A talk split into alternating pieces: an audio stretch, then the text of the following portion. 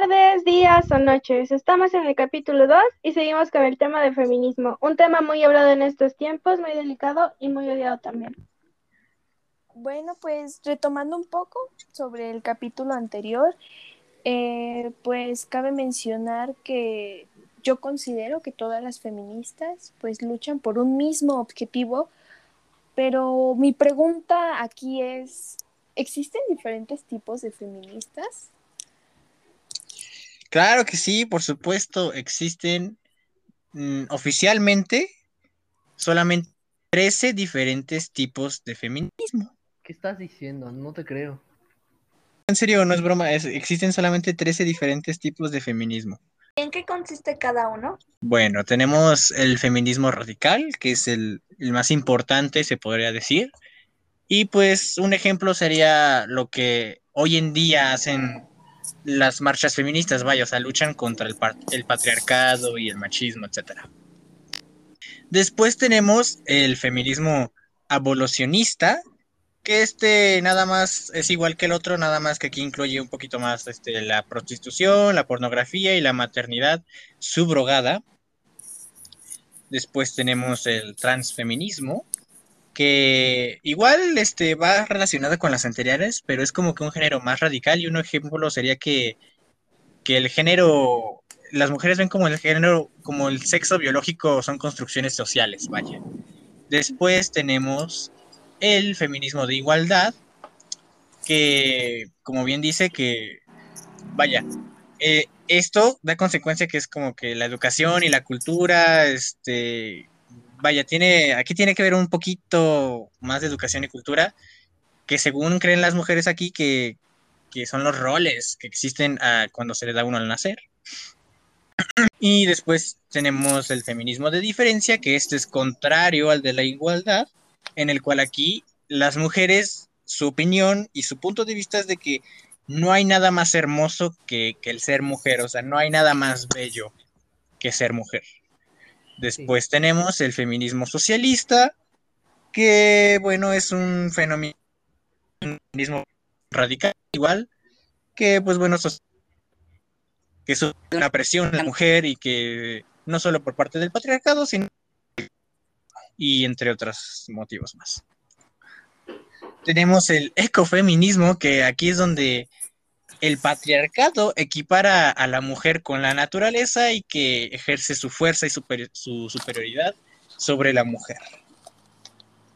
Tenemos el ciberfeminismo, el cual es una visión utópica de Internet como un espacio no contaminado por los roles de género y donde sería posible eliminar varias construcciones sociales tenemos el feminismo filosófico, que sostiene que la historia de la, filosofía, pues, debe ser revisada y, entre otras cosas, y que supuestamente, pues, este, se dice que, varias autoras y sus ideas, pues, no están dentro de esto. Entonces, pues, esto es lo que buscan las feminismas, las feministas.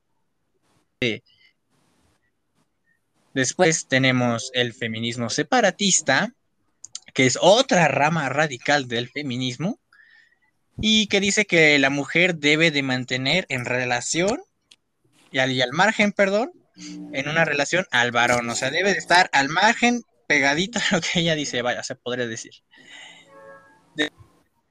El feminismo disidente, eh, que es, este, se encuentra en una disconformidad, vaya, con respecto a varias ideas del feminismo radical, y considera que, bueno, se considera que es como imperante o hegemónico, vaya. Tenemos después el feminismo liberal, el cual está literalmente al liberalismo económico, al igual que está a favor del mismo. Y pues fue precisamente gracias al capitalismo que la mujer logró su, su emancipación del varón. Vaya.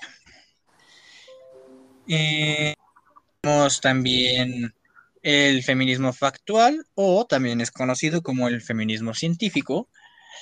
Y pues esta es una corriente que defiende la igualdad de oportunidades y que a su vez reconoce existen diferencias biológicas entre hombres y mujeres. Y pues mm, también tenemos el... Y ya.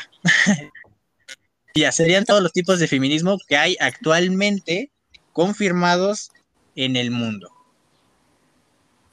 Ok, bueno, pues conociendo esto, supongo que, bueno, las marchas también pueden tener distintos motivos.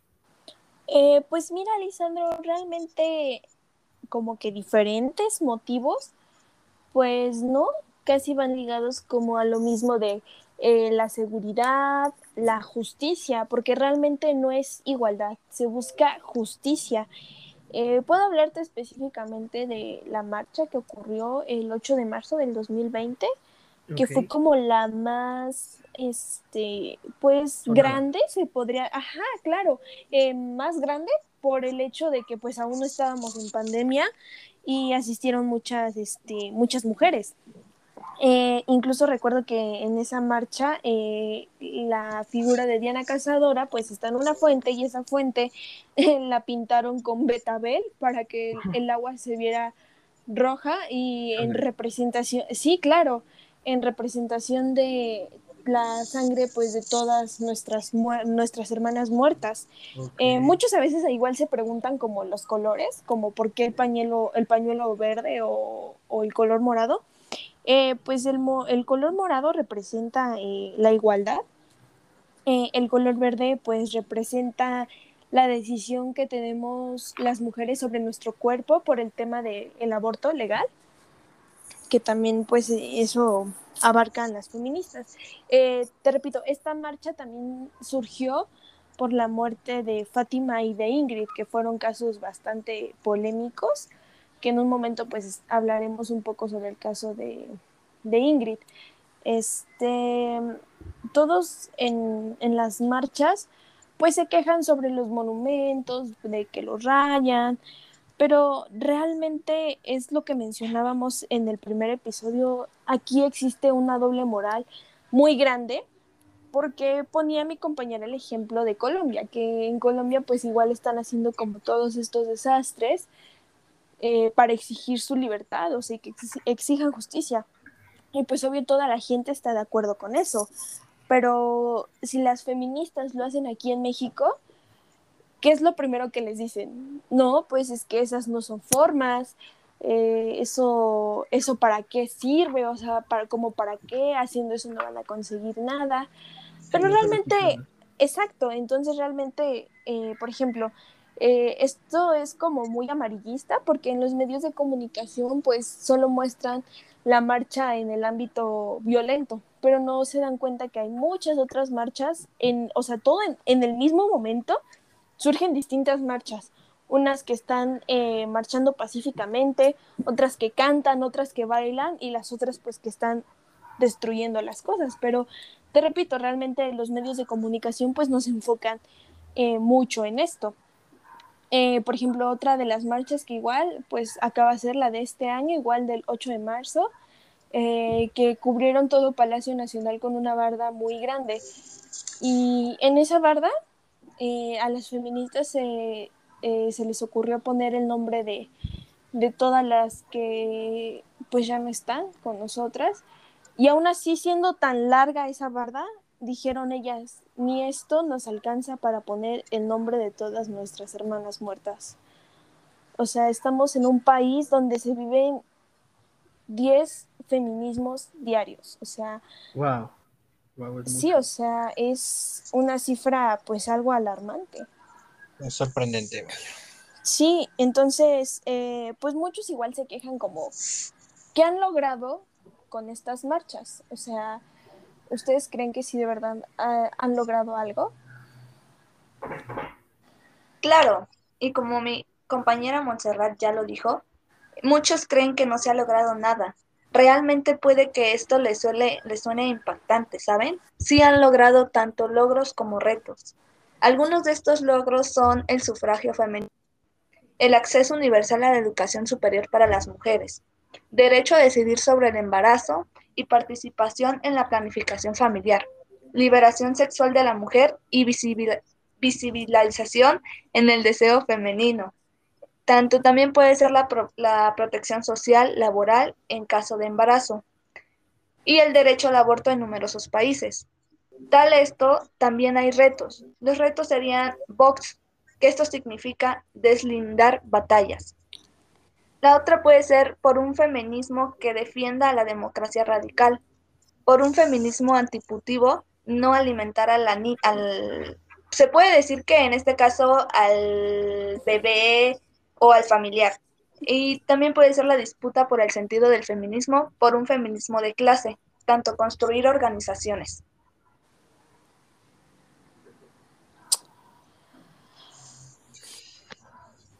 Guau, pues realmente aquí se comprueba, en esto estamos comprobando que las marchas que hacen las feministas sí, sí se obtiene algo, o sea, realmente se obtiene algo.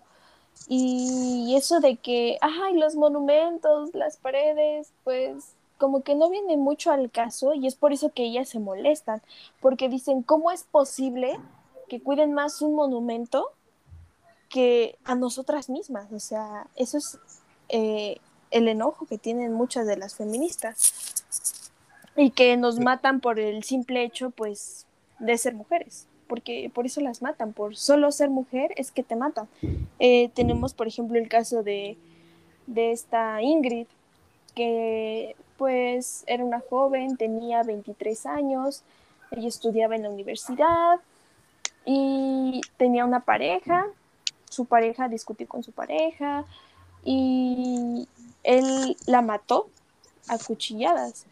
O sea, y no solo le bastó con matarla a cuchillazos, o sea, le quitó la piel y le sacó los órganos. Wow.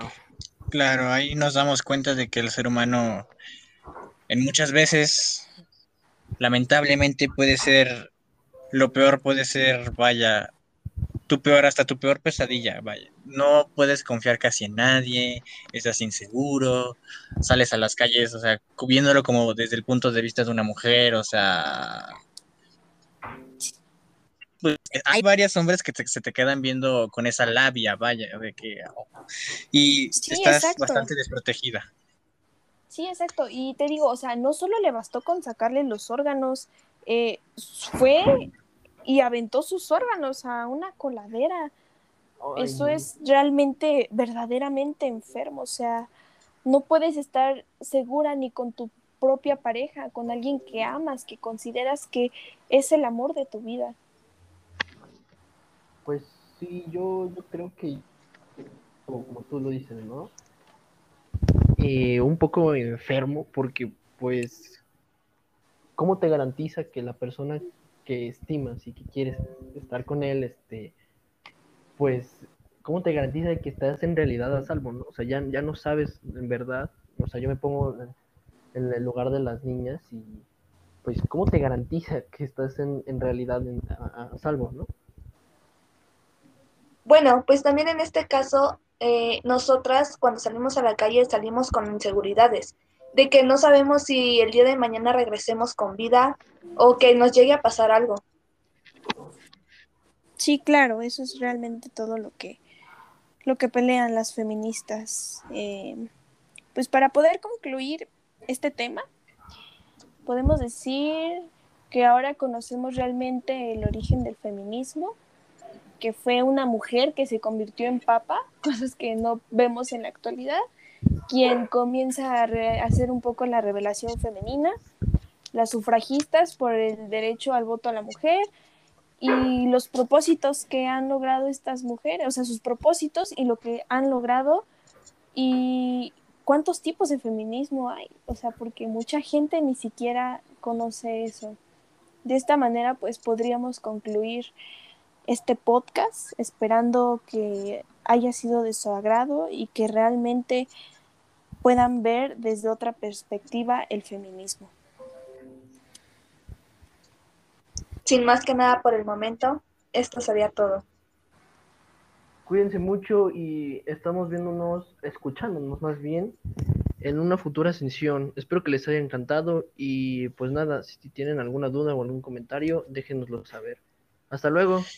Les deseamos un bonito día y que y muchísimas Hasta la gracias próxima. habernos escuchado. Hasta la próxima, hasta luego. Hasta luego.